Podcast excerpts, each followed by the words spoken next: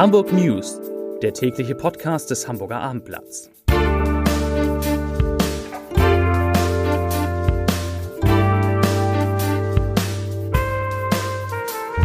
Moin, mein Name ist Lars Heider und heute geht es um zwei Bezirksversammlungen in Niendorf und Altona, die ziemlich turbulent waren. Weitere Themen. Busse und Bahnen fahren bis 3 Uhr so gut wie gar nicht. Am Sonnabend wird in Hamburg der Ernstfall geprobt und heute Abend wird die Mission, Mission Bundesliga-Aufstieg fortgesetzt. Dazu gleich mehr. Zunächst aber wie immer die Top 3, die drei meistgelesenen Themen und Texte auf abendblatt.de. Platz 3 warum Fridays for Future in Hamburg den Bahnstreik unterstützt. Auf Platz 2, Bundeswehrsoldat erschießt vier Menschen, darunter auch ein Kind. Und auf Platz 1, Hamburger Rentnergang will antike Kunstschätze verkaufen. Das waren, das sind die Top 3 auf abendblatt.de. Die Nachricht, dass am Garstädter Weg in Niendorf bereits ab Mitte April zwei neue Unterkünfte für Obdachlose geöffnet werden, sorgt in dem Stadtteil für sehr viel Unruhe. An die 80 Niendorfer, aufgebracht und frustriert, kamen jetzt zur Bürgerfragestunde in die Bezirksversammlung Eimsbüttel. Sie alle eint die Enttäuschung darüber, dass in ihrer unmittelbaren Nachbarschaft gleich zwei Obdachlosunterkünfte entstehen sollen und sie davon erst aus der Presse erfahren haben. In der Fetschen Villa am Garstädter Weg 20 sollen 16 Wohnungslose unterkommen, in der früheren Seniorenredenz, Hausnummer 79 bis 85, bis zu 118 Obdachlose mit gesundheitlichem und pflegerischem Bedarf. Dazu sagt Anwohner Nico Heidmann, wir fühlen uns von der Politik überhaupt nicht abgeholt und das war so ein bisschen eine Anstellung in Richtung der Bezirkspolitiker und der Staatsrätin für Soziales Petra Lotzkat, die ebenfalls in die Bezirksversammlung gekommen war. Die entschuldigte sich für die fehlenden Informationen. Sie sagte, ich zitiere, wir haben nicht informell Nachbarn oder die Bezirkspolitik mit einbezogen. Beim nächsten Mal werden wir das anders machen. Zitat Ende. Das hilft allerdings wenig und die Niendorfer machten auch deutlich, dass sie ihr bislang beschauliches Leben in dem Einfamilienhausgebiet gefährdet sehen. Vor allem sorgten sie sich um das Wohl ihrer Kinder. Mehr dazu auf abendblatt.de.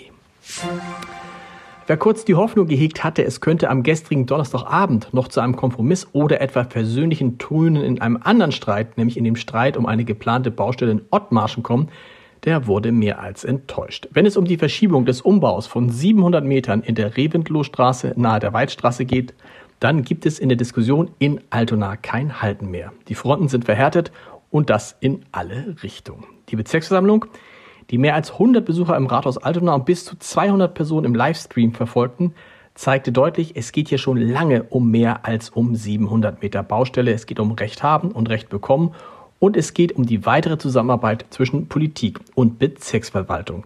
Letzteres wird gerade auf eine harte Probe gestellt, also die Zusammenarbeit, denn die Entscheidung fiel denkbar knapp aus. Am Ende stimmten SPD, CDU, FDP sowie zwei Linke und der parteilose Bernau für einen Baustellenstopp in der Rebendlohstraße gegen Stimmen der Grünen. Was, und das ist das Interessante, allerdings nicht heißt, dass diese Baustelle jetzt auch wirklich gestoppt wird. Seit Donnerstagmorgen stehen in Hamburg Busse und U-Bahnen still. Der Grund ist ein 48 Stunden dauernder Warnstreik der Hamburger Hochbahn und der Verkehrsbetriebe Hamburg-Holstein, kurz VHH, im Zuge der laufenden Tarifverhandlungen. Warum sage ich das? Immer dran denken, bis morgen 3 Uhr müssen Sie sich, müssen sich alle Fahrgäste auf massive Einschränkungen im U-Bahn-Betrieb und auf den Buslinien einstellen. Eigentlich kann man sagen, geht so gut wie nichts mehr, außer natürlich die S-Bahn, auf die ist Verlass.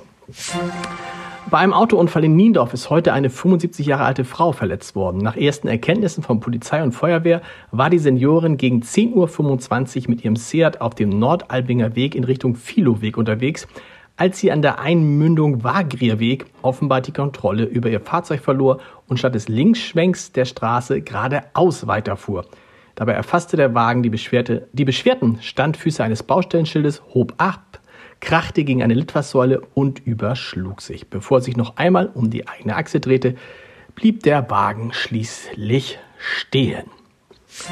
Wer morgen in Hamburg das angekündigte Frühlingswetter genießen will, der wird neben Vogelgezwitscher auch aufheulende Sirenen hören. Die medizinische Taskforce, kurz MTF, des Bundes bereitet sich in einer Großübung auf Katastrophenszenarien vor. Rund 90 Einsatzfahrzeuge, 750 Einsatzkräfte sowie zahlreiche ehrenamtliche Helfer sind beteiligt. Im Rahmen des BBK-Projekts Euromed üben die bundesweit 61 medizinischen Taskforces seit 2023 bis zum Start der Fußball-EM 2024 im Juni ihre Einsatzabläufe. Durch die Einübung von standardisierten Abläufen sollen die Einsatzkräfte Sicherheit bekommen, um so im Ernstfall routiniert handeln zu können. Zum Podcast-Tipp des Wochenendes. 21 Jahre lang arbeitete Johannes King im Söllringhof auf Sylt. Er kochte sich dort zwei Michelin-Sterne. Inzwischen konzentriert er sich auf seinen Genussshop auf der Insel, den es auch schon seit elf Jahren gibt. Und Achtung auf Portweine. In seiner Funktion als Kenner der hochprozentigen, eher süßen Weine, deren Alkoholgehalt immer zwischen 19 und 20 Prozent liegt, war King jetzt zu Gast in unserer Reihe vier Flaschen. Und die ist zu hören unter www.abendblatt.de slash podcast und zu sehen auf unserem YouTube-Kanal. Und das lohnt sich, denn wir stellen wirklich vier interessante Portweine vor. Und nicht vergessen, heute Abend spielt der FC St. Pauli bei Schalke 04 und mit einem Sieg kommt der FC St. Pauli dann der ersten Liga immer näher. Ich glaube, rein statistisch gesehen hat es in der Geschichte der zweiten Bundesliga seit Einführung der Drei-Punkte-Regel erst einen Verein gegeben, der äh, genauso viele Punkte hatte wie der FC St. Pauli und dann trotzdem nicht aufgestiegen ist zu diesem Zeitpunkt. Also das sieht eigentlich alles sehr, sehr gut aus. Gibt natürlich einen Live-Ticker ab 18.30 Uhr auf abendblatt.de. Ich wünsche Ihnen ein schönes Wochenende. Es soll frühlingshaft werden in Hamburg. Genießen Sie es. Äh, und wir hören uns Montag wieder um 17 Uhr. Bis dahin. Tschüss.